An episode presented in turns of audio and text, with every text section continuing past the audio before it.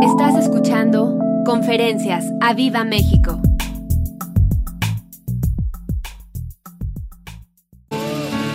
Hola, ¿qué tal? Muy buenas noches. Sean bienvenidos todos ustedes. ¿Cuántos quieren darle gloria al Rey? Es un honor estar aquí.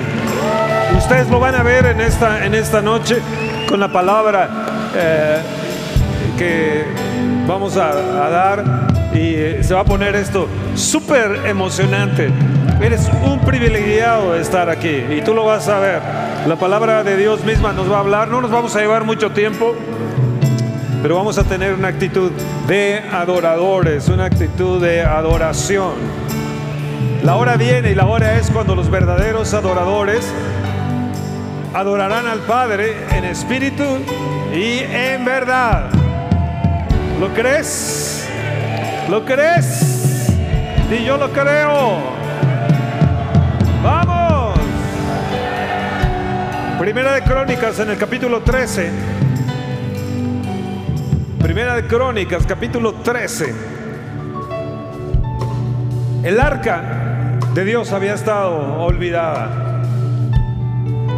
Y David dice, hemos olvidado el arca, hemos olvidado la presencia del Señor. Necesitamos regresar el arca. Y entonces hacen todos los planes para que la presencia de Dios, el arca, la presencia de Dios, regrese. David está emocionado. Todo el tiempo de Saúl se habían olvidado del arca. Antes de Saúl también se habían olvidado del arca. Así que aproximadamente unos 60 años se olvidaron de la presencia de Dios. Que Dios perdone a nuestra nación por olvidarnos de la presencia. Que Dios perdone a la iglesia, que Dios perdone al pueblo cristiano por no atender la presencia de Dios y no anhelarla como debe de ser. Así que se encaminan para poner el arca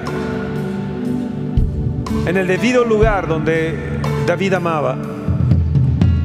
Y de repente vienen algunos y tratan de detener el arca porque se movía con los animales que traían el arca y entonces mueren y, tuvo un gran pesar David de que, de que hubieran muerto una gente tan querida para él. Entonces disponen que el arca se vaya a la casa de Obededón en, en Primera de Crónicas, en el capítulo 13, verso 14. Vamos a leerlo.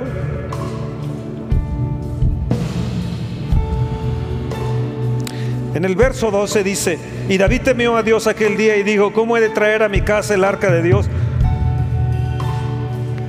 Pregúntame, Fernando, ¿cómo debo de traer el arca de Dios a mi casa? Pregúntame bien, Fernando, ¿cómo debo traer la presencia de Dios a mi casa? ¿Cómo debo traer el arca a mi casa con mi familia? ¿Qué debo de hacer?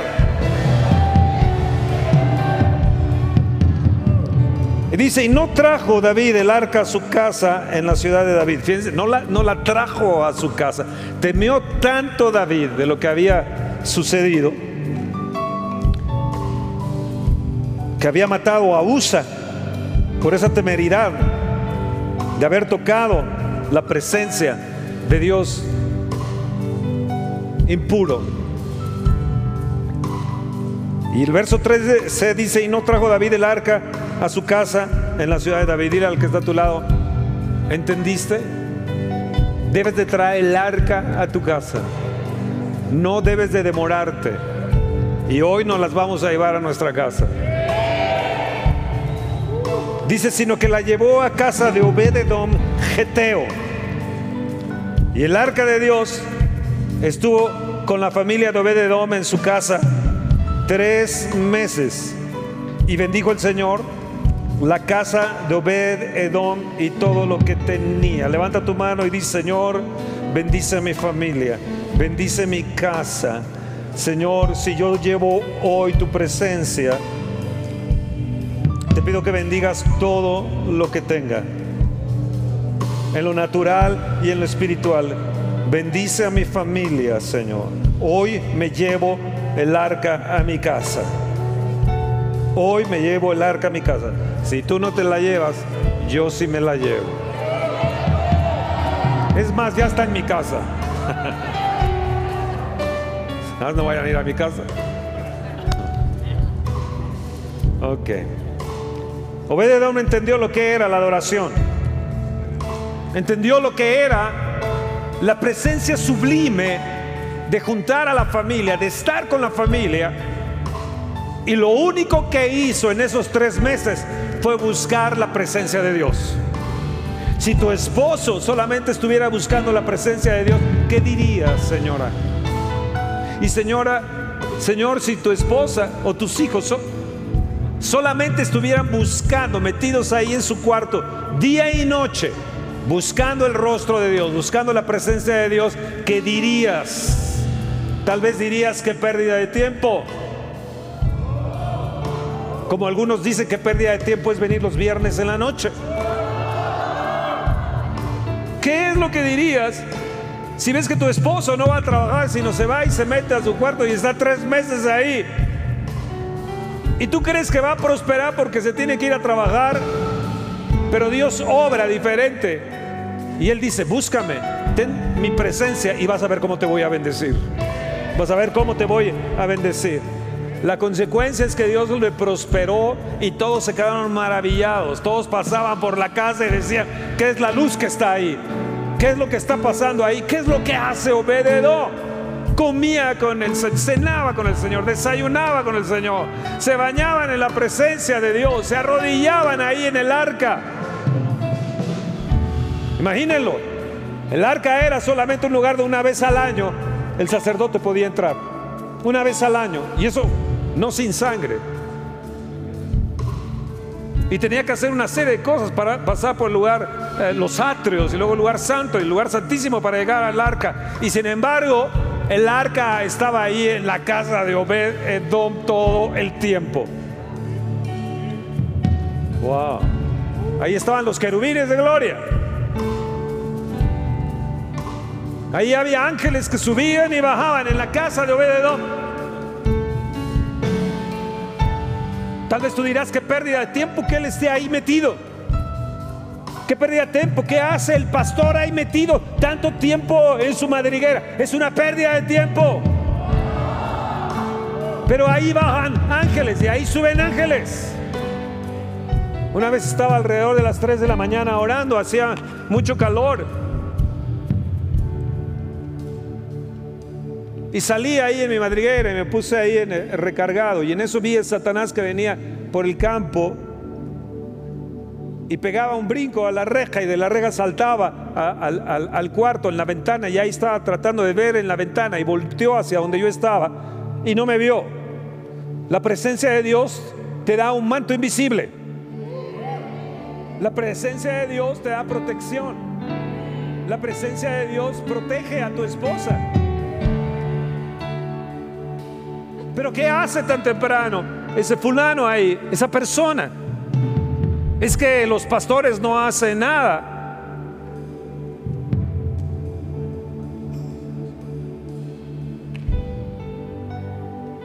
Preciosa presencia de Dios.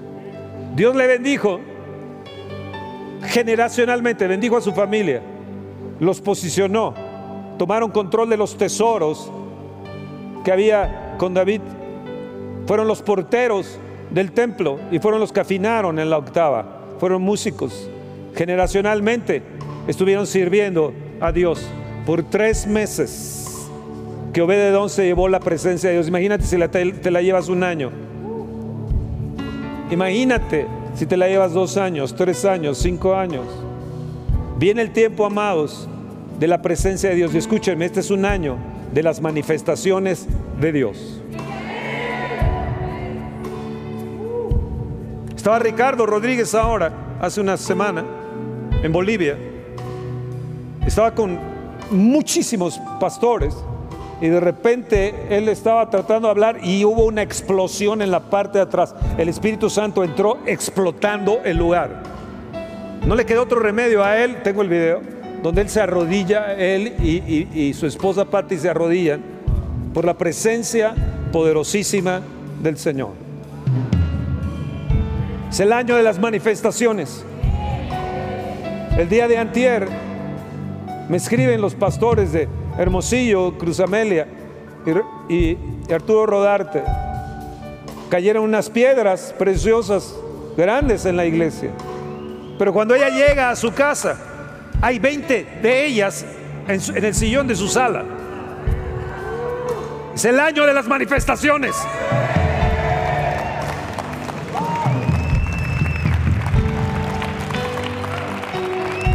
En Acapulco, con el pastor Benny, está la reunión y de repente una nube de oro encima por más de una hora y afuera también. Y la gente tratando de tomar los puntos de oro, el oro, el oro que está ahí flotando en toda la reunión. Tengo el video. Y gritando la gente, ¡ah! Una hora sobre ellos en la nube. Esta semana en, el Capitolio, tengo el video también. Están reunidos y proféticamente están hablando. Ahí en el Capitolio está lleno todo el campo del Capitolio de cristianos. Se han reunido para declarar proféticamente que este es un año de las manifestaciones de Dios. Y sacaron los shofares. Y se levantó uno de los profetas reconocidos en los Estados Unidos. Y dijo, en Ausbury, en la universidad, ha comenzado el avivamiento. Eso es para los Estados Unidos. Y yo dentro de mí decía, eso es para ti, pero para nosotros llevamos ya muchos años con avivamiento.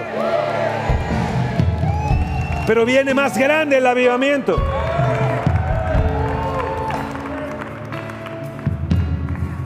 De repente encontramos que Dios está manifestando con aquellos que buscan su presencia, les está multiplicando sus bienes. Porque son amadores de la presencia de Dios.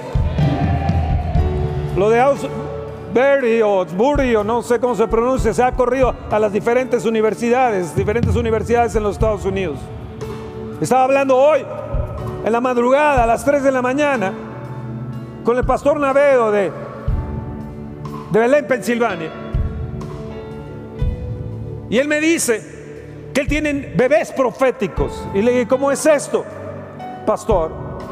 Me dice, es que de repente el Espíritu Santo viene, me toma y le doy una palabra a tal mujer y no podía tener hijos. Y de repente el pastor Montes de Saltillo ya tiene tres niñas rubias, preciosas, de ojos azules. Estaba ahí en el hospital y de repente murió el bebé de una, una señora y él está ahí parado ahí, el Espíritu Santo lo toma y lo lleva con la señora y le dice, rompo la maldición que hay en tu vientre para que tengas bebés muertos. En un año, en nueve meses el Señor te va a dar otro bebé. Le hablan a los nueve meses, le dicen, pastor, tenemos el bebé que usted profetizó. Y me dice, tengo otros ocho nietos, bebés proféticos.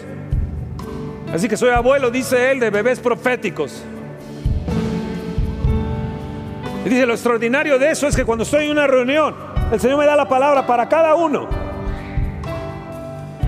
Dice, no sé ni qué, no los conozco, pero la palabra se cumple. Amado, este es el año de las manifestaciones. Es el año de su presencia. Es el año de aquellos que aman al Espíritu de Dios. Es aquellos que se encierran y traen la presencia de Dios a su casa.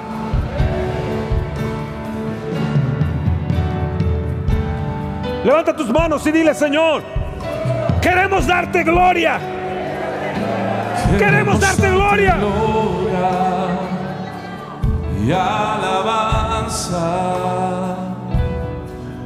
Levantamos nuestras manos, exaltándote, Señor. Oh, vamos, queremos darte gloria. gloria Oh, alabanza, Señor. y alabanza. Levantando nuestras manos, exaltándote, Señor. Grandes tus milagros hoy.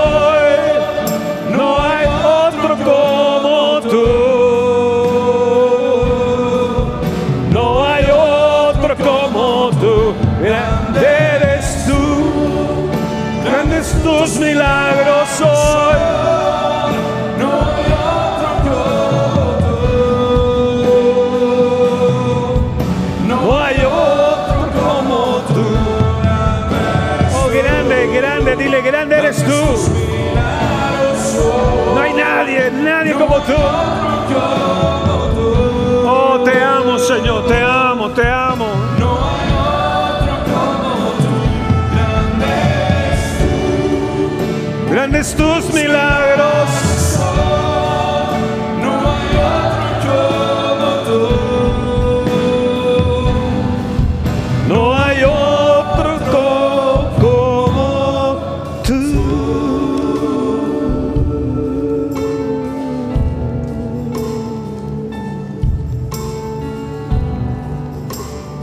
No hay otro como tú, Señor. No hay otro como tú, quiero dar toda la gloria, Señor, y todo el honor. Bendito seas, Señor. Amo tu presencia. Vengo a buscar tu presencia hoy en esta noche, Señor. El Salmo 18.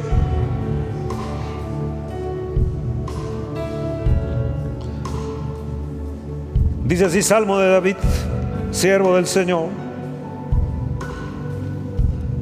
el cual dirigió el Señor en un cántico el día que le libró de la mano de sus enemigos y de mano de Saúl. Entonces dijo, te amo, Señor, fortaleza mía. Señor, roca mía y castillo mío y mi libertador, Dios mío, fortaleza mía, en Él confiaré. Mi escudo y la fuerza de mi salvación, mi alto refugio. Invocaré al Señor, quien es digno de ser alabado, y seré salvo de mis enemigos. David, ¿saben lo que significa David? El nombre de David significa amado. ¿Saben lo que significa Fernando? Guerrero. Y sí que se me ha cumplido eso. Porque hasta en mi casa guerrero. Tengo una guerra ahí en mi casa.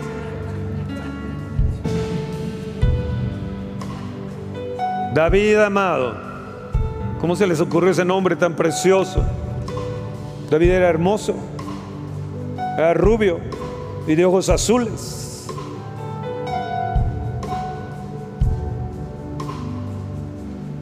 Tuvo una revelación de Dios increíble. Todo el Salmo 18 es una maravilla.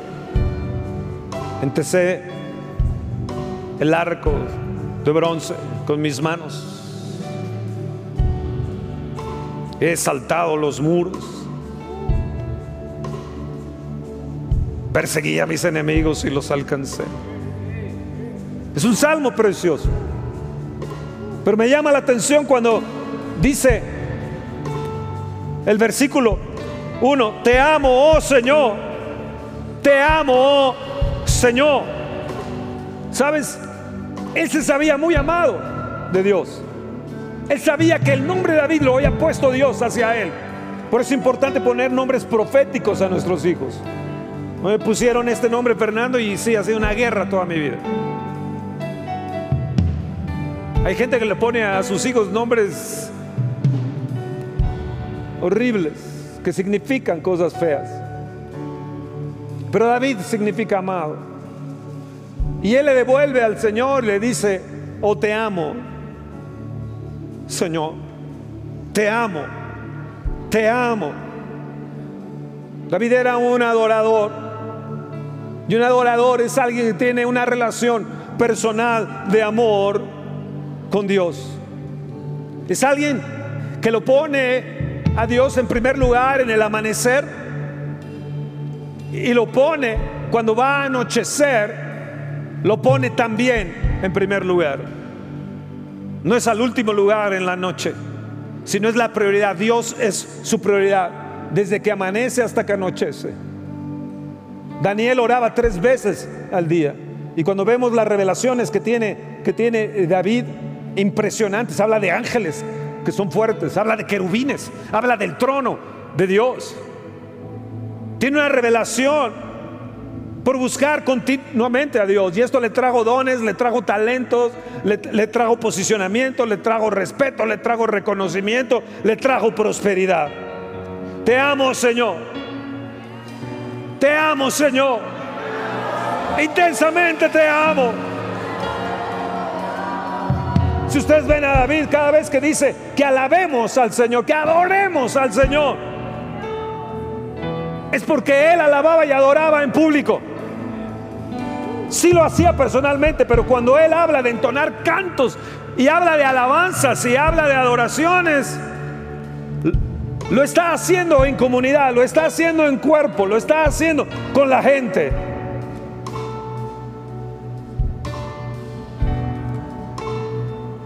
Si tú dices que no puedes venir a la reunión los viernes y los domingos, porque tienes tus prioridades en otras cosas o te da flojera venir, el día que nos presentemos delante del Señor, Él nos va a pedir cuentas y nos va a, decir qué hiciste los días donde públicamente deberías de adorarme y alabarme. ¿Realmente me amas? Sabes, Dios se agrada con aquellos que públicamente nos reunimos y nos juntamos para adorarle. Él está contento hoy esta noche.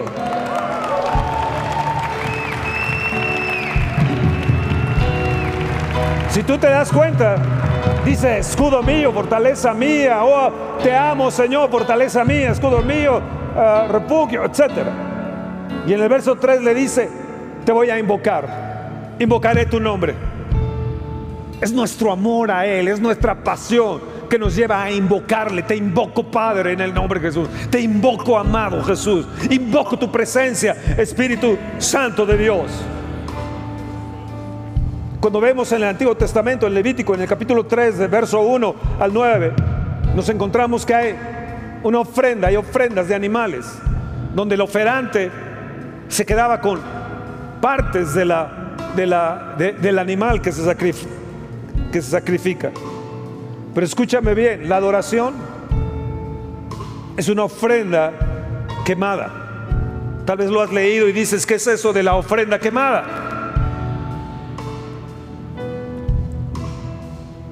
El adorador no se queda con nada para sí mismo.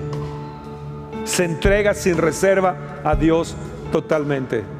El animal que se ofrendaba, que era la ofrenda quemada, no se quedaba el oferante con parte del animal, sino que era totalmente era para Dios. Esto significa que nuestra oración tiene que ser una ofrenda quemada, que nuestro pensamiento no tiene que dispersarse para aquí, para allá, para acullá, sino toda nuestra atención, toda nuestra ofrenda y nuestra atención. Nuestra atención debe ser una ofrenda, nuestra alma debe ser una ofrenda, nuestro corazón tiene que ser una ofrenda totalmente quemada para Él. Romanos 12.1, Pablo les dice, os ruego que presentéis vuestros cuerpos en sacrificio santo, vivo, agradable a Dios, porque es vuestro culto racional. No es algo irracional. Nuestro culto es un culto racional donde nos ofrendamos totalmente y presentamos nuestros cuerpos totalmente a Él. Estaba escuchando al pastor de Suecia, al pastor Rojas, esta semana precisamente el Señor se le presentó. Se le presentó ahí. Antes de él dar una, una, clase que tenía que dar para su gente. Habló con él. Le lavó los pies el Señor.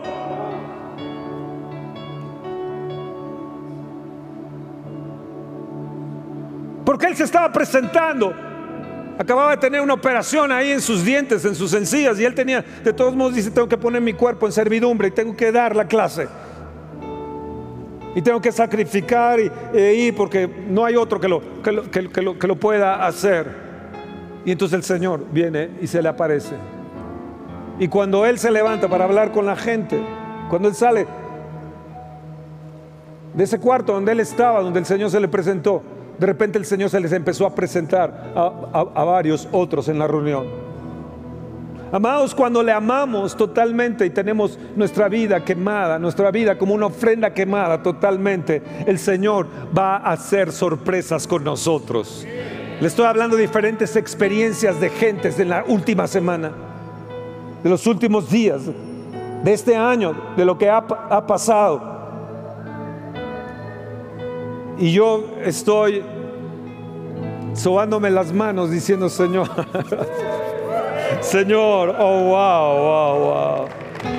Qué sorpresas me vas a dar. en la adoración hay gratitud. La adoración va con acción de gracias. Estaba una persona comiendo y bajó su cabeza y se tomó las manos, puso sus manos en su cabeza y le dio gracias al Señor por los alimentos. Y otra persona se levantó y vino y le dijo, ¿me puedo sentar en su mesa? Y le dijo, sí. Y le dice, ¿le duele la cabeza? No. Es que lo vi que bajó su cabeza y se puso las manos en su cabeza. ¿Le duele su cabeza? Él dice, no, estoy dando gracias por los alimentos. Dice, ¿usted no da gracias por los alimentos? Dice, no, yo no tengo que dar gracias. Yo, yo no creo en Dios ni quiero dar gracias a los alimentos. Entonces le responde y le dice, usted es igual que mi perro también agacha la cabeza y por instinto come. La gente racional se cree muy inteligente. La gente racional cree que Dios no existe, que Dios no hay, pero Dios es sobre todo. Y nosotros presentamos un culto racional porque tenemos un Dios grandísimo. Oh, te amamos, Señor. Majestuoso poderoso.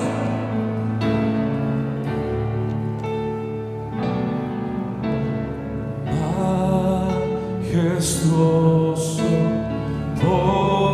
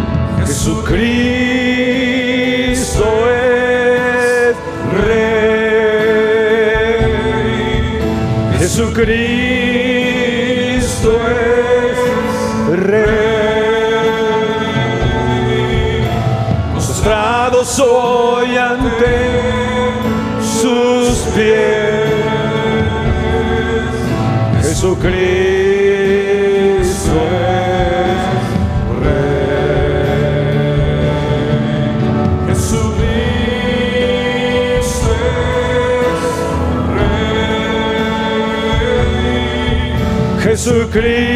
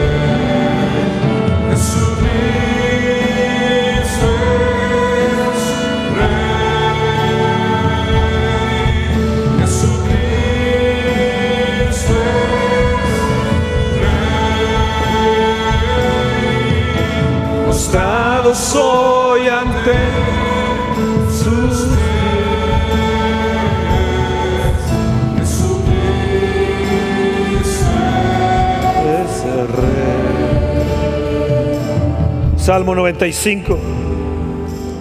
Venid, aclamemos alegremente al Señor. Cantemos con júbilo a la roca de, nuestro salva, de nuestra salvación. Fíjate lo que dice, venid aclamemos. No dice, yo voy a ir y voy a clamar yo solo. Dice, clamemos, aclamemos, cantemos con júbilo a la roca de nuestra salvación. Lleguemos. Él está diciendo a, un grupo de gente, lleguemos ante su presencia con alabanza. Aclamémosle con cánticos, porque el Señor es Dios grande y Rey, grande. ¿Escuchaste quién es Él? ¿Quién es Él? Rey grande sobre todos los dioses, porque en su mano están las profundidades de la tierra. Fíjense bien las profundidades y las alturas de los montes son suyas. Suyo también el mar, pues Él lo hizo, o sea, la anchura. Está hablando de altura, de profundidad y de anchura. Todo le pertenece. Sus manos formaron la tierra seca. Venid, adoremos y postrémonos. Arrodillémonos delante del Señor, nuestro Hacedor. ¿Qué es lo que hemos estado haciendo? Porque Él es nuestro Dios. Nosotros el pueblo de su prado y ovejas de su mano. Si oyeres hoy su voz. No endurezcáis vuestro corazón como en Meriba, como en el día de Masa en el desierto, donde me tentaron vuestros padres y me probaron y vieron mis obras. 40 años estuve disgustado con la nación y dije, pueblo es que divaga en su corazón y no ha conocido mis caminos, por tanto curé mi furor. No entrarán en mi reposo. Yo mandé una invitación para que viniéramos a alabar hoy al Señor. Yo mandé una invitación para que clamáramos al Señor. Para que viniéramos y nos postráramos delante de Él y adorámosle. Pero los duros de corazón no han entendido. Los tercos de corazón no han entendido. Cuando habla de masa y habla de Meriba, habla de prueba y de rencilla. Habla de éxodo. Habla cuando ellos le tentaron en Éxodo 17, del verso 1 al 7. Ellos le probaron al Señor. Habían salido. Y al primer problema que tuvieron, que no había agua, fueron con Moisés. Y casi lo matan. Y Moisés les dice, le dice al Señor, Señor, casi me matan, casi me apedrean, ¿qué hago? Y el Señor le dice, reúne a los ancianos y toma la vara con que abriste el mar y ve y toca la roca. Porque este pueblo es un pueblo que divaga de corazón. Dice la palabra que 40 años Dios estuvo disgustado con ellos. 40 años en su paciencia esperó para que ellos se arrepintieran. Y no quisieron. Y no entraron a la tierra de promesa. Cuando hay una invitación de parte del Señor. Cuando hay una invitación del trono de Dios. Para venir y postrarnos y clamar y arrodillarnos delante de Él. No endurezcas tu corazón. Porque no sea que Dios se enoje como se enojó contra aquella generación y se enoje contra ti y tu familia.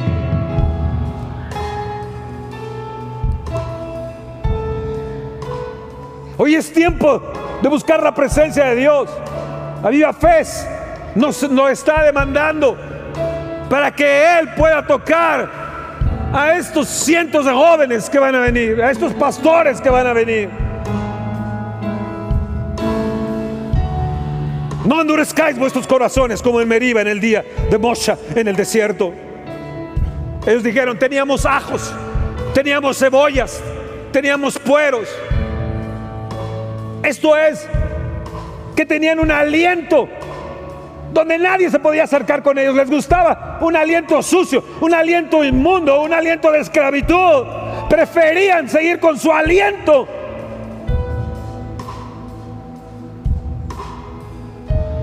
Su mal aliento que buscar el aliento de Dios. 40 años estuve enojado con esa generación.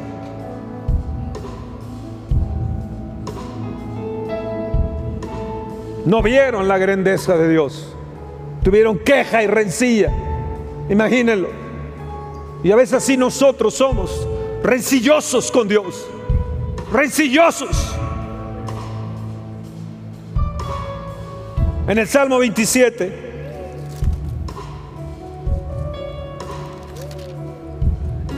que es el tema de esta noche, el Salmo 27. Dios me ha estado hablando sobre este Salmo 27 y estoy sumamente agradecido con él. Sumamente agradecido. No entendido por la gente, no comprendido por la gente. Y ustedes lo van a notar, lo que les voy a decir. Salmo 27 es es una petición. Yo había aprendido el Salmo 27, el Señor es mi luz y mi salvación. ¿De quién temeré? El Señor es la fortaleza de mi vida. ¿De quién he, de atemorizarme? Lo recitaba una y otra vez cuando se juntaron contra mí los malignos, mis angustiadores, mis enemigos para comer mis carnes. Ellos cayeron, tropezaron.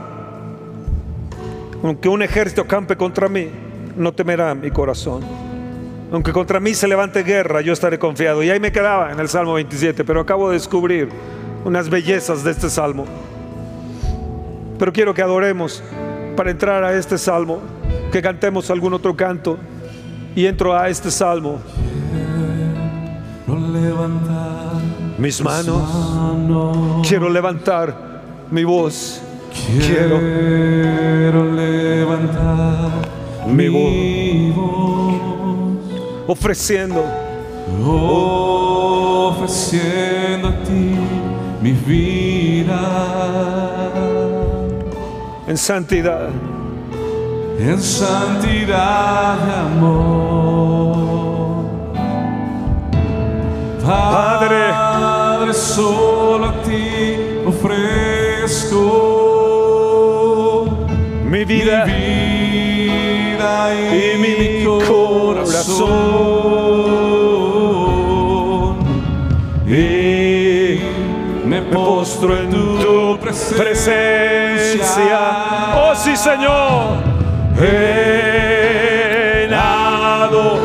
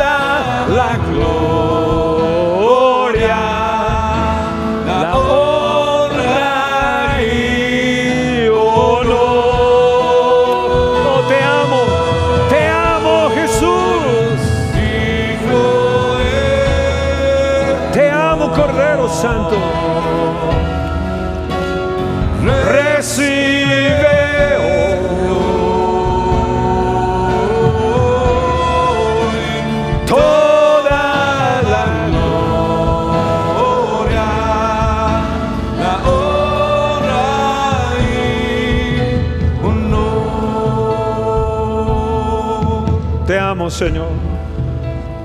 Te amo, Señor. Escucha. Quiero terminar con esto. Porque el, el verso 5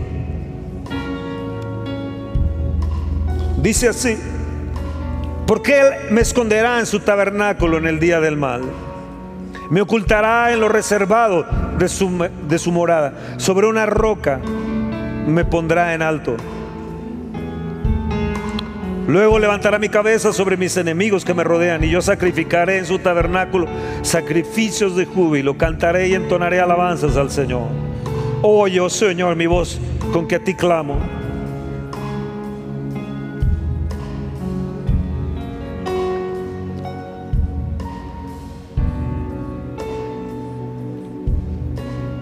Oye, oh Señor.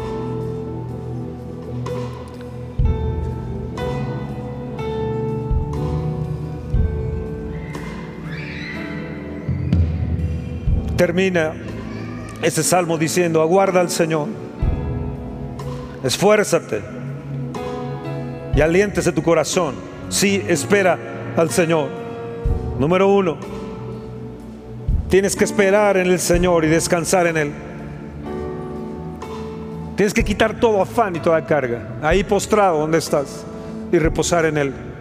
Una de las cosas que le habló el Señor a este pastor de, de Suecia es que le dijo, mi pueblo hace sus cosas y se afana con sus cosas y no me ha dejado hacer lo que a mí me corresponde hacer.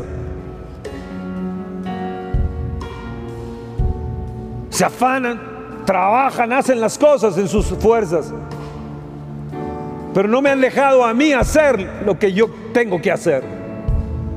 Y la clave está en que reposen, que descansen en mí. Así que dile en esta noche, Señor, yo quiero esperar en ti, quitar todo afán y toda carga y reposar en ti. En segundo lugar, termina este salmo diciendo que aliéntese tu corazón. Eso significa tener ánimo. Es aliento contra el desánimo, contra la desesperanza, contra la angustia. Es tener buen ánimo contra todo lo que tiene desaliento en tu vida y que te invita a oír, a dejar ya las cosas, dejar la casa, dejar el ministerio, dejar tu, tu familia, tu esposo, tu esposa y huir. Aliéntese tu corazón. Y en tercero, Él va a fortalecer tu corazón por el Espíritu Santo y con las promesas de Dios.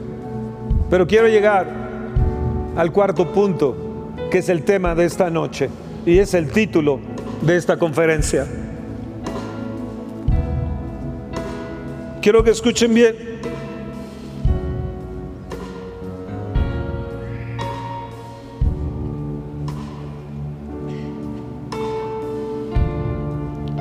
Oye, oh Señor, mi voz con que a ti clamo. La clave para que el Señor sea tu luz y tu salvación. La clave para que Él te defienda de un ejército que se levante contra ti. La clave para el desánimo y el desaliento de tu corazón. La clave para la debilidad de tu cuerpo y de tu espíritu. Se encuentra en este versículo 4. Escúchame lo que me reveló el Señor. Una cosa he demandado al Señor, esta buscaré, que esté yo en la casa del Señor todos los días de mi vida, para contemplar la hermosura del Señor y para inquirir en su templo. Significa, una cosa he demandado al Señor, significa exponer un anhelo, tener el deseo más ardiente. Tener en nosotros lo que Él tiene, apropiárnoslos. Demando de ti lo que tú tienes. Anhelo tu presencia. Anhelo tu deseo. Lo, lo deseo con todo mi corazón. Yo demando esta noche, Padre, tu presencia. Demando tu presencia para la viva fe. Anhelo que te manifiestes en la viva fe. Deseo, Padre, tu presencia en mi casa. Tu presencia con mi familia. Tu presencia con mis ovejas. Una cosa he demandado al Señor, decía David. Y ahí está la clave de su prosperidad. Ahí está la clave de su petición, de su bendición no está en buscar bendiciones, sino está en buscar su presencia. La clave para tu bendición está en buscar su presencia. ¡Oh! Clamo a ti. Venga gemidos. Dando a luz, Señor. Dando a luz. Tu presencia. Tu presencia. Tu presencia, presencia en mi casa traerá salud, traerá prosperidad, Me pondrás en alto. Me pondrás en una roca en alto. Tu grandeza se va a manifestar.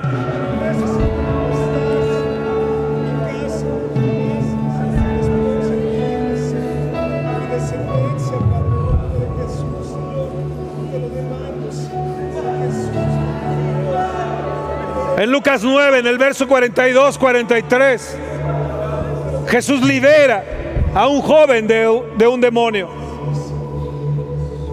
de espíritu inmundo.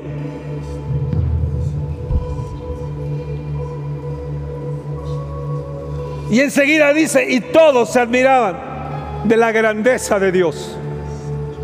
Hoy sale un demonio de la gente y nadie se, se admira de la grandeza de Dios. Nos hemos acostumbrado. Lo extraordinario lo hemos hecho ordinario. Señor, perdónanos. Perdónanos.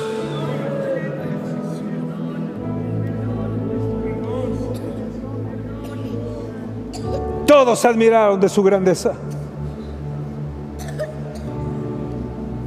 Hoy, Señor, demandamos tu presencia. Clama a Él, clámale, clámale, clámale, clámale, clámale, clámale. Dile tu presencia en mi casa, tu presencia en mí, tu presencia en mi vida va a ser mi prioridad. Tu presencia, no voy a juzgar ni voy a criticar a nadie si se encierra en su recámara, si está todo el día encerrado.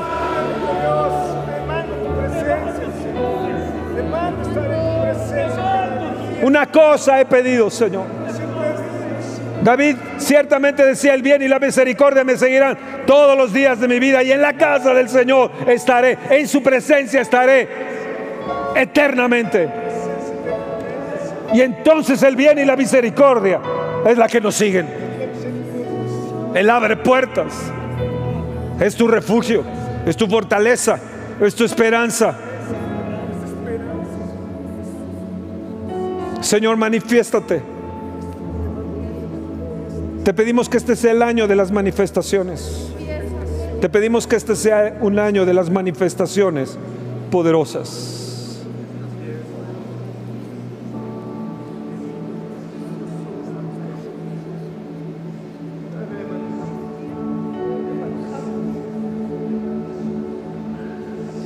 Tu presencia. Invoco tu presencia para la Viva Fest. Invoco tu presencia en mi vida en los que van a predicar. Invoco tu presencia, Señor.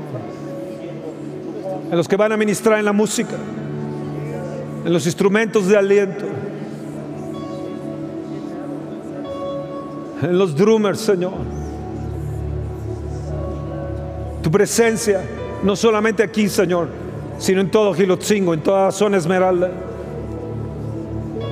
en todo el camino donde venga la gente en avión, en auto. Tu presencia. Como tomaste a Gales, Señor. Como tomaste al Molonga. Tu presencia, Dios. Tu presencia, Padre. Tu presencia. Vamos, búscalo. Clama a Él. Esta es una noche de postrarnos, venir delante de Él, postrarnos. Ahora entiendes por qué ha habido esta manifestación de venir y postrarse los domingos, los viernes. Yo les aseguro que ustedes, buscadores de la presencia de Dios cada viernes, Dios los va a sorprender este año. Dios los va a bendecir este año. Los va a poner por alto. Y te van a preguntar, ¿cómo es que le hiciste?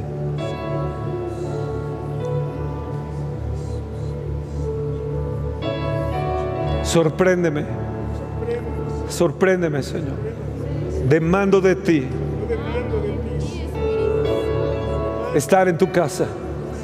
Mi prioridad, mi petición, mi anhelo, mi anhelo es estar en tu presencia.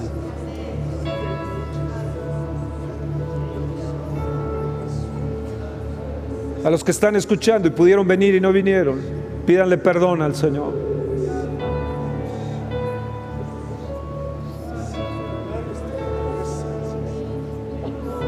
No sea que Él se enoje. Y estés dando vueltas por 40 años en tus peticiones. Y no veas la respuesta. Y no la veas en tus hijos. No la veas en tu vida. No la veas en tu trabajo. Ni tu economía. tu presencia, Dios.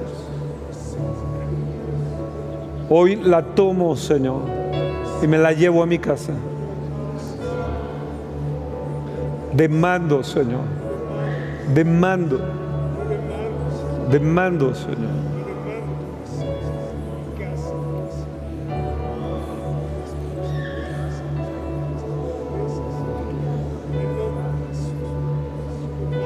Vamos a entrar en ayuno y oración. Yo en este día cumplo 28 días de una sola comida al día. Llevo 28 días en ayuno por el Aviva Fest. De una sola comida al día. No desayuno, no ceno. Y solamente como. Como todo lo que se me antoja. Pero solamente una comida. Llevo 28 días. Y créanme que a veces me quiebro.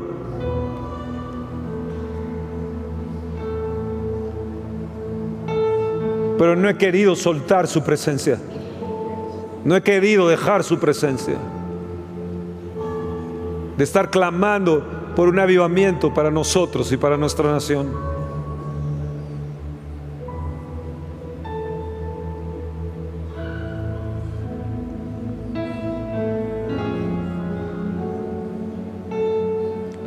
Espíritu Santo, te necesito. Fuego consumido.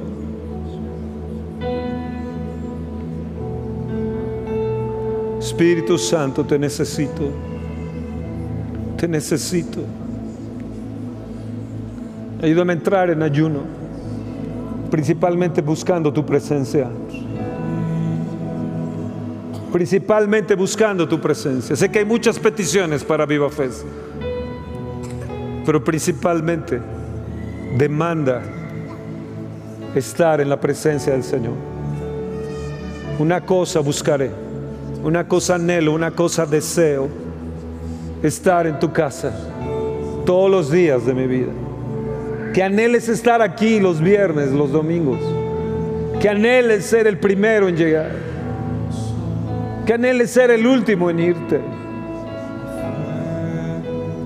que puedas rodearte de la presencia de Dios.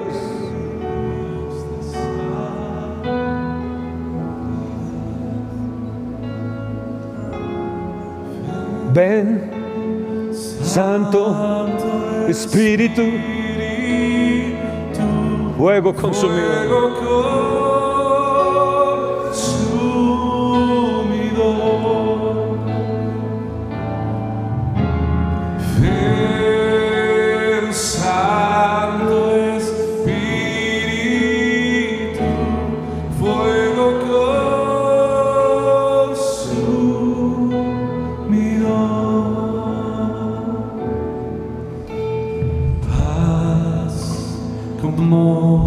Señor, yo voy a entrar en ayuno. Esta semana voy a entrar en ayuno. Ayúdame en este ayuno. Escoge tú el ayuno, Señor. Para mí. Pero yo en este ayuno voy a buscar tu presencia primeramente. Día y noche. Día y noche, Señor. Sé que como consecuencia voy a prosperar en todo. En todo, Señor. En todo.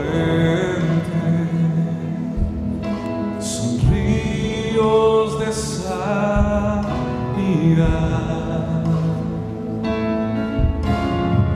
Ven, Santo, fuego consumido, fuego consumido. Oh, si ven, ven, ven, ven. Santo Espíritu. Ven, ven a mi casa. Me postro ante ti. Atrapo tu presencia. Permíteme estar en tu casa todos los días de mi vida. Quiero ser una ofrenda quemada. Quiero ser una ofrenda quemada. No reservarme nada para mí. No reservar nada en mi alma. Nada en mi espíritu. Quiero ser una ofrenda quemada. Una ofrenda quemada, Señor. Hoy vengo como una ofrenda quemada.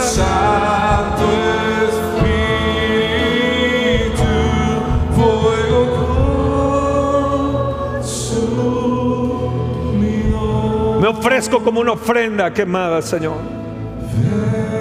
Pongo mi cuerpo en sacrificio vivo, santo, agradable a ti. Este es mi culto racional. Este es mi culto racional. Irracional para muchos. Pero para el cielo no. Para los ángeles no. Para el Padre, para el Hijo, para el Espíritu Santo. Es un culto agradable. Soy una ofrenda quemada. No quiero reservarme nada. Perdóname por tomar demasiado tiempo para mis cosas y no dártelas a ti, Señor. No dárselas a tu palabra, a buscar tu presencia, sino estar entreteniéndome con otras cosas. Entro en ayuno, Señor, como una ofrenda quemada.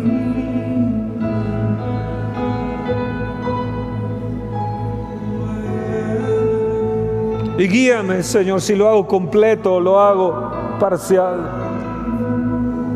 Guíame, Señor. Pero sí te quiero decir que será una ofrenda quemada.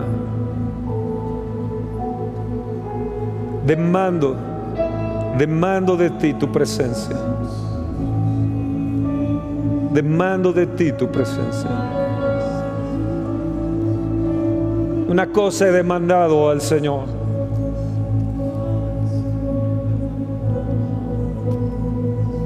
Y esto buscaré, que estoy yo en la casa del Señor todos los días de mi vida, para contemplar la hermosura del Señor y para inquirir en su templo, para buscar su presencia, para buscar su rostro. Entonces el Señor te va a reservar en su murada, te va a hacer invisible, te pondré en alto, levantará tu cabeza fortalecerá tu corazón, lo va a alentar. Nunca desmayarás. Verás la bondad de Dios y no te va a desamparar. Para inquirir, para preguntar, para indagar, para obtener información de ti, de tu presencia, Señor. Aquí puedes ver la persona del Padre, del Hijo y del Espíritu Santo en dos versículos. Espera nuestra próxima emisión de Conferencias. ¡A Viva México!